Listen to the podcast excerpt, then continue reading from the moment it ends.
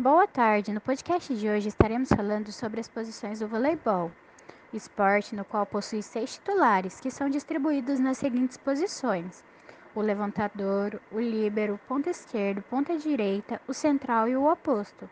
O jogo se inicia com cada jogador em determinada posição na quadra e ocorre uma rotação, sendo que três permanecem próximos à rede e os outros três próximos à linha. Agora eu vou estar passando para a Keter, que vai estar falando um pouco sobre o levantador. Oi, boa tarde. Meu nome é Keter, assim também a levantadora da equipe.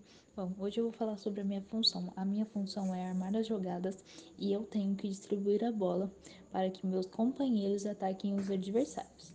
Então, a minha função é basicamente a armação do ataque.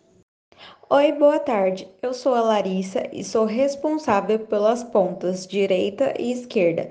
Eu fico nas laterais da quadra e minha principal função é defender o ataque do time adversário e é realizar o ataque na entrada e na saída de rede.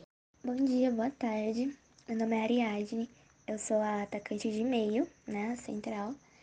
E por ser mais alta e ter mais força no bloqueio, eu sou responsável por atacar na chamada posição 3, que acontece quando a Catherine, que é a levantadora, manda a bola muito baixa e veloz.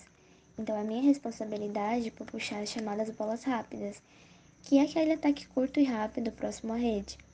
Por ser central, eu vou realizar o saque, mas eu não participo da recepção.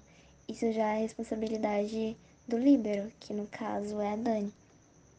Oi, boa tarde. Como a Ariadne disse, eu sou a Daniele, sou líbero da equipe.